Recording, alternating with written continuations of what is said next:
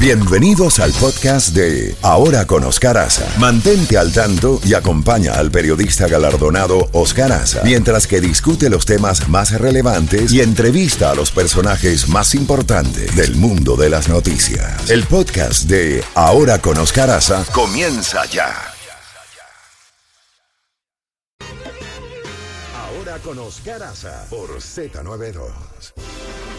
8 y 9 minutos y nos vamos a España con el colega periodista Fernando Quintela, eh, que eh, pues nos tiene la actualización y e informaciones importantes sobre este proceso electoral que tendrá su culminación el próximo domingo.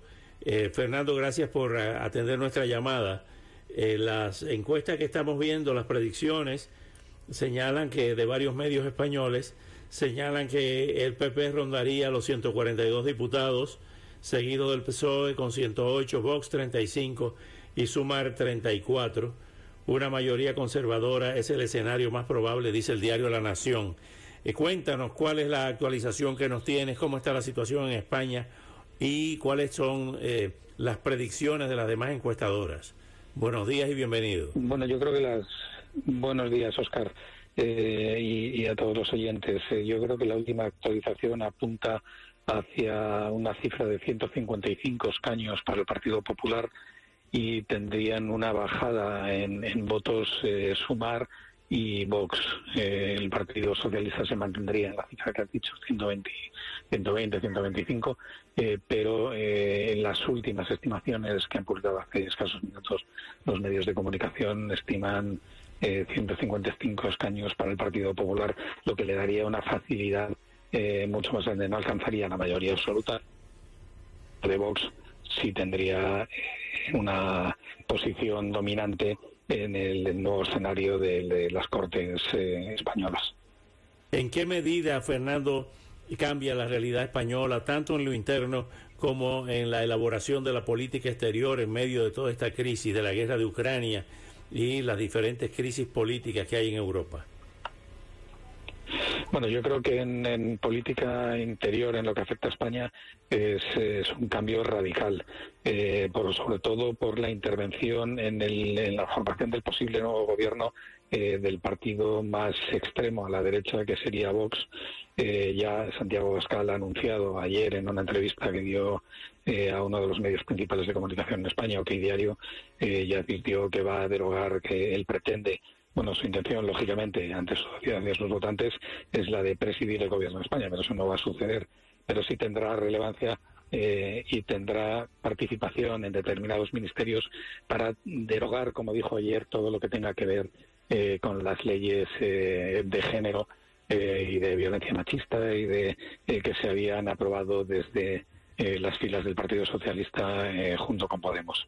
Eh, han sido aprobaciones algunas muy drásticas y muy dramáticas, como la ley del sí, solo sí es sí, que ha puesto en libertad y ha aumentado el riesgo de, de, eh, de muchos condenados por violaciones y por eh, delitos contra, contra la mujer en España.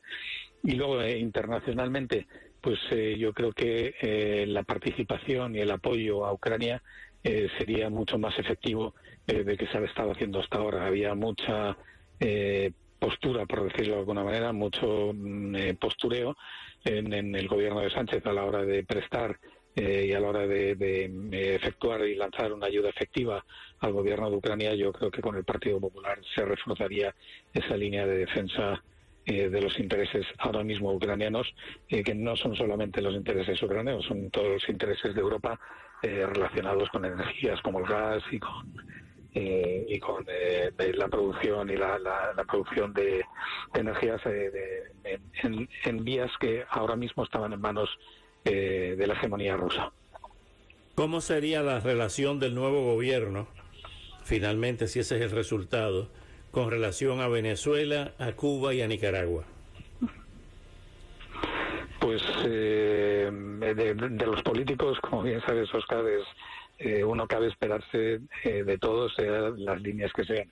Eh, cómo desearía yo que fuesen pues mucho más estrictas y mucho más restrictivas de lo que han sido hasta ahora. Eh, pero ya hemos tenido gobernantes eh, posicionados en la derecha eh, que del que se espera, de los que se esperaba un, un fortalecimiento de la, de la repulsa hacia regímenes como el, el, castrista, como el, el cubano, eh, y, de repente nos encontrábamos con amistades un poco inexplicables como las que tenía Manuel Fraga con eh, Fidel Castro o como eh, las posiciones que han tenido tanto gobiernos de derechas como de izquierdas en, con respecto a Venezuela.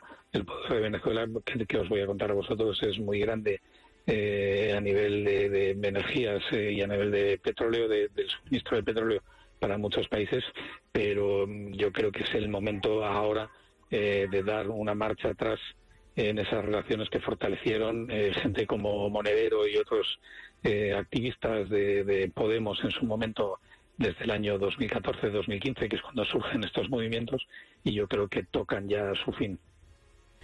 Fernando, vamos a esperar con, con mucha atención, con mucho interés estos comicios del próximo domingo.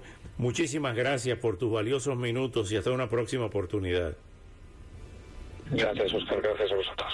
Bueno, hasta pronto. Fernando Quintela, periodista desde España, desde Madrid, dándonos una visión general de lo que se espera este próximo domingo. Todo indica que va a ganar ampliamente el Partido Popular junto a Vox eh, en estos comicios del próximo domingo.